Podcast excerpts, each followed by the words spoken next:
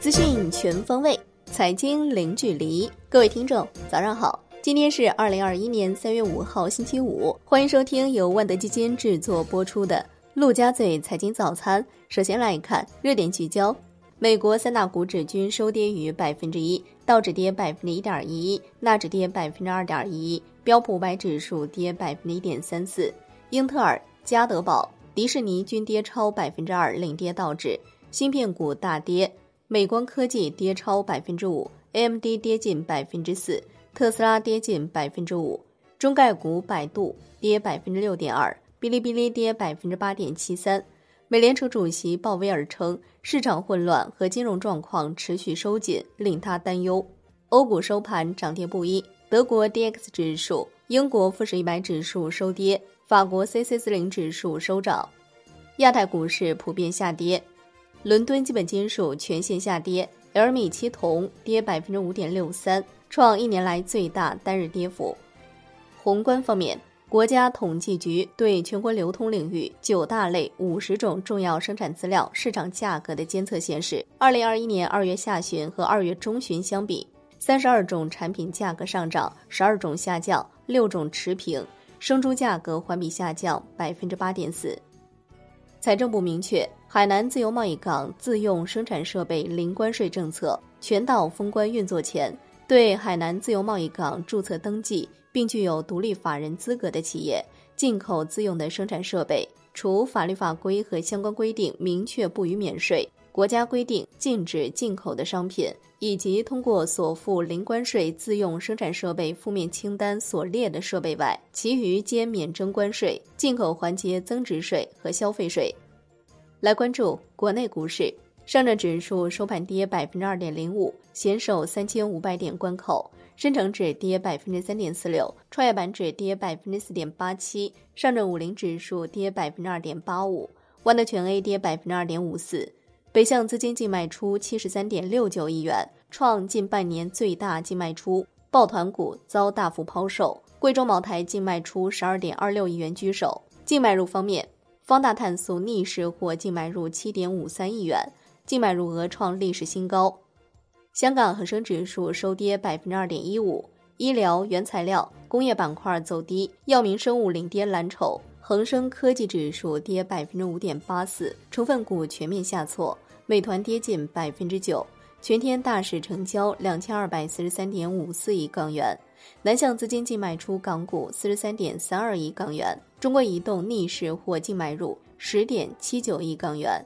楼市方面，深圳日前推出的两个新楼盘实行了新的打新积分规则。从深圳住建局了解到，这两个楼盘属于新规的试点，未来将视其效果决定是否在深圳全面推行。目前，深圳楼市打新实行积分制，十年内在深圳无住房转让记录。且名下无房的购房者可得最高积分四十分。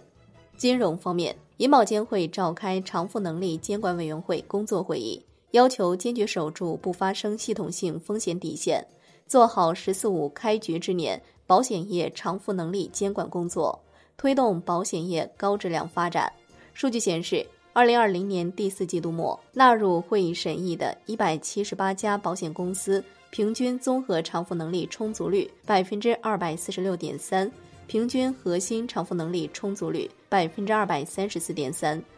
北京证监局的消息，开展资本市场金融科技创新试点北京项目申报工作，侧重于大数据、云计算、人工智能、区块链等新一代信息技术对资本市场各类业务科技赋能，稳妥推进新一代信息技术落地实施。促进资本市场数字化发展。香港金管局连同银行业中小企业贷款协调机制宣布，再延长预先批核还息不还本计划六个月，至二零二一年十月；贸易融资贷款本金还款期则可获延长九十天。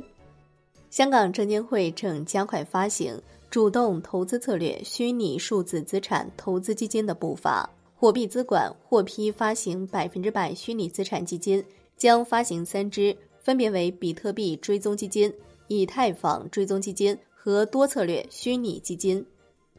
国家新闻出版署官网显示，二零二一年第三批国产游戏版号已经下发，共八十六款国产游戏获批，与前两批版号下发数量多一个。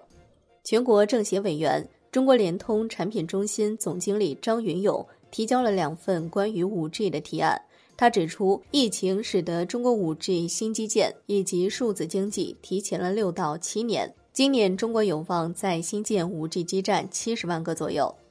来关注，百度已经通过上市聆讯，公司最快于下周招股，并在三月正式完成在香港第二上市，集资规模最多五十亿美元。美银、中信里昂证券、高盛牵头本次上市事宜。海外方面，美联储主席鲍威尔表示。金融条件趋紧会让人感到担忧。近期债券市场波动引起我的注意。条件没满足之前，美联储不会加息。当前我们还没有取得太多进展，关键是要让通胀预期锚定在百分之二。美联储将在缩减 QE 之前进行很好的沟通。当前的货币政策立场是合适的。如果条件急剧变化，美联储将使用政策工具。美国至二月二十七号当周出请失业金人数七十四点五万人，预期七十五万人，前值七十三万人。商品方面，上期所发布通知，经研究决定，自二零二一年三月八号交易起，西期货除一月、五月、九月合约以外，其他月份合约的交易手续费由一元每手调整为三元每手；日内平金仓交易手续费由一元每手调整为三元每手。中国煤炭工业协会透露，截至二零二零年底，全国燃煤电厂完成超低排放和节能改造九点五亿千瓦，占全国燃煤电厂总装机的百分之七十六左右。散煤综合治理和煤炭减量替代成效显著，“十三五”期间散煤用量削减超过两亿吨。世界黄金协会的数据，因金价下跌和利率上升。全球黄金 ETF 二月持仓减少八十四点七吨，降幅百分之二，为四个月以来的第三次流出，持仓减少量在历史中排名第七大。债券方面，银行间主要利率债收益率上行一到两个基点，中短券走势更弱，国债期货震荡走弱，小幅收跌，银行间资金面收敛，主要回购利率明显反弹。隔夜回购加权利率上行于四十个基点，报在百分之一点九附近。银行、能源、信用债波动较大。最后来关注外汇方面，周四在人民币对美元十六点三十分收盘价报六点四六九零，人民币对美元中间价报六点四七五八，调贬一百九十三点，创一月二十八号以来新低。好的，以上就是今天陆家嘴财经早餐的精华内容，感谢您的收听，我是夏天，下期再见喽。